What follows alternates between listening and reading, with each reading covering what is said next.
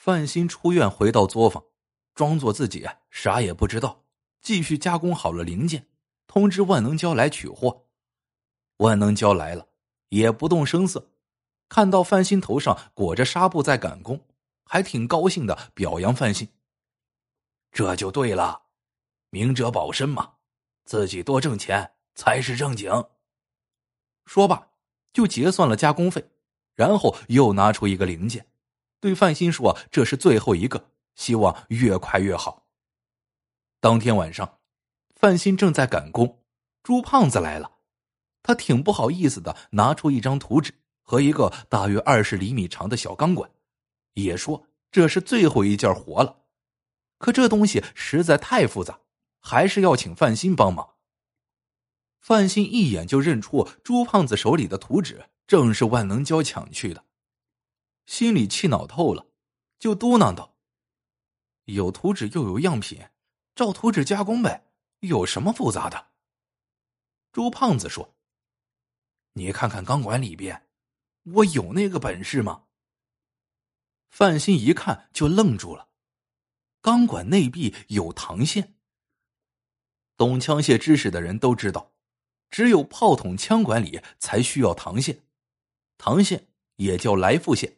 其作用是使子弹出膛后自转飞行，这样才能提高射程，保证射击的精度。根据这钢管的尺寸，显然就是手枪的枪管。看朱胖子的模样，看来他是不懂枪械知识。范鑫也不敢说破，只好答应试试看。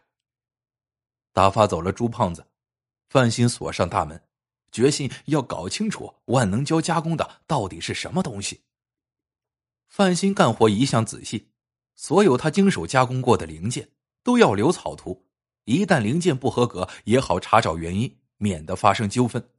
所以，虽然万能胶抢走了图纸，但那些零件范鑫都留着草图，而且连朱胖子的草图范鑫也都留了一份。有了草图，那就好办了。范鑫马上动手干了起来，忙到了半夜，所有的零件都加工好了。这样一来，他就看出有的零件像枪柄，有的像扳机，有的像套管。范鑫按自己的感觉开始组装，他一件件的试，装了拆，拆了装。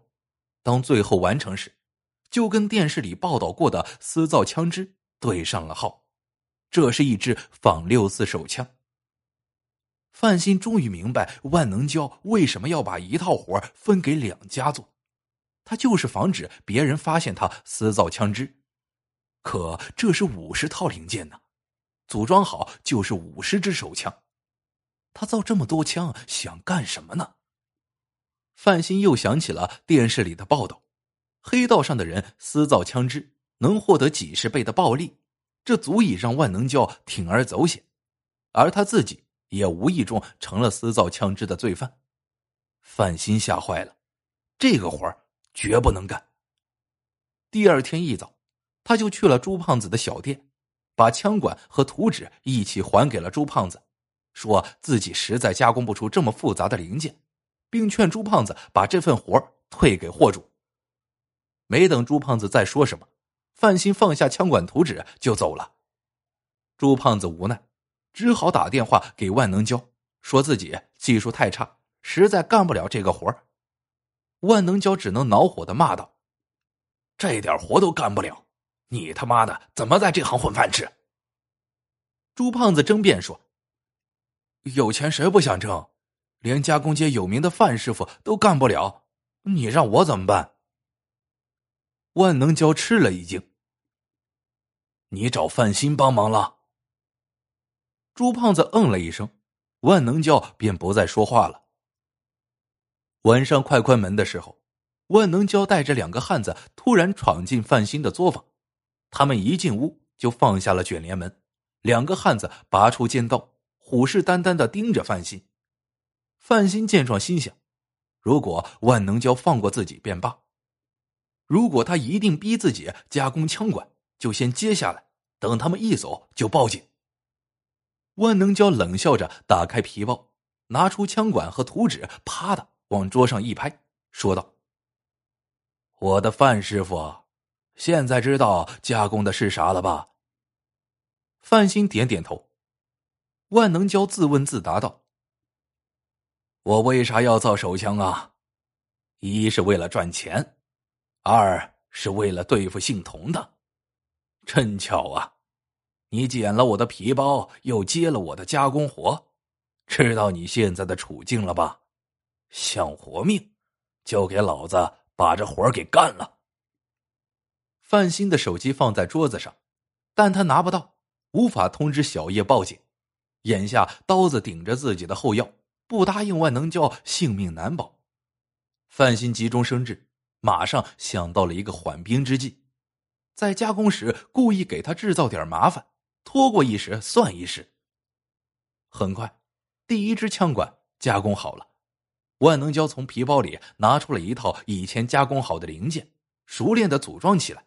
很快，一支手枪成型。他装上子弹，咔嚓。顶上子弹，哈哈大笑了起来。我的范师傅，知道私造枪支是什么罪吗？我现在不用杀人灭口了，你现在是我的同伙了。卖完了这批枪，老子给你提成。万能胶得意的掏出琥珀坠。现在有了枪，老子不怕姓童的了。嘿嘿，咱先下手为强。正好用用你的切割机，今天就玩一把心跳。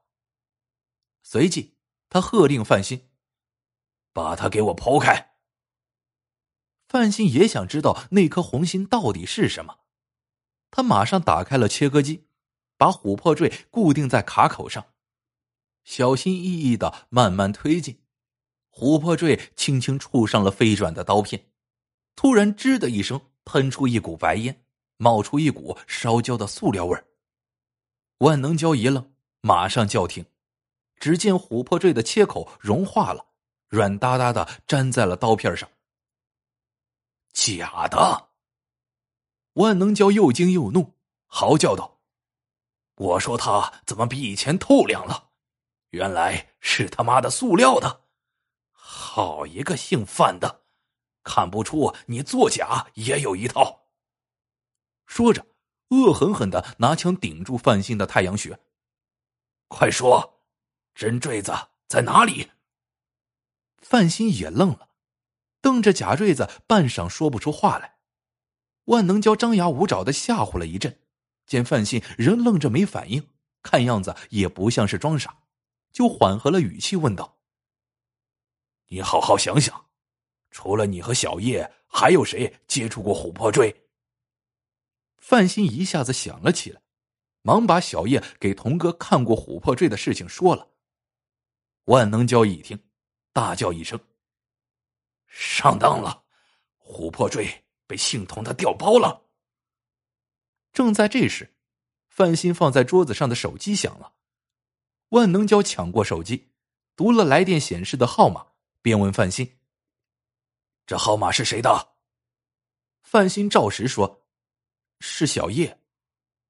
万能胶哼了一声，说：“曹操，曹操就到，听听他说什么。”于是他拿手机放在范鑫的耳边，自己也把耳朵贴了上去，接通了电话。小叶惊慌的告诉范鑫：“童哥来电话了，他发现图纸是假的，这家伙气疯了，说咱们跟万能胶合伙骗他。”要我马上把真图纸搞来，否则，否则就把咱俩也一起干掉。你说我怎么办呀？万能胶捂住手机，命令范鑫：“你告诉小叶，琥珀坠是假的，让他给姓童的回电话，就说这是一报还一报。要想要真图纸，就拿真坠子到作坊来换。”范鑫照他的话说了。小叶还想问什么，范鑫打断了他：“别管我，你不要到这里来。”万能胶关了手机，拿着手枪吹口气，冷笑起来：“哈哈，摊牌的时候到了。”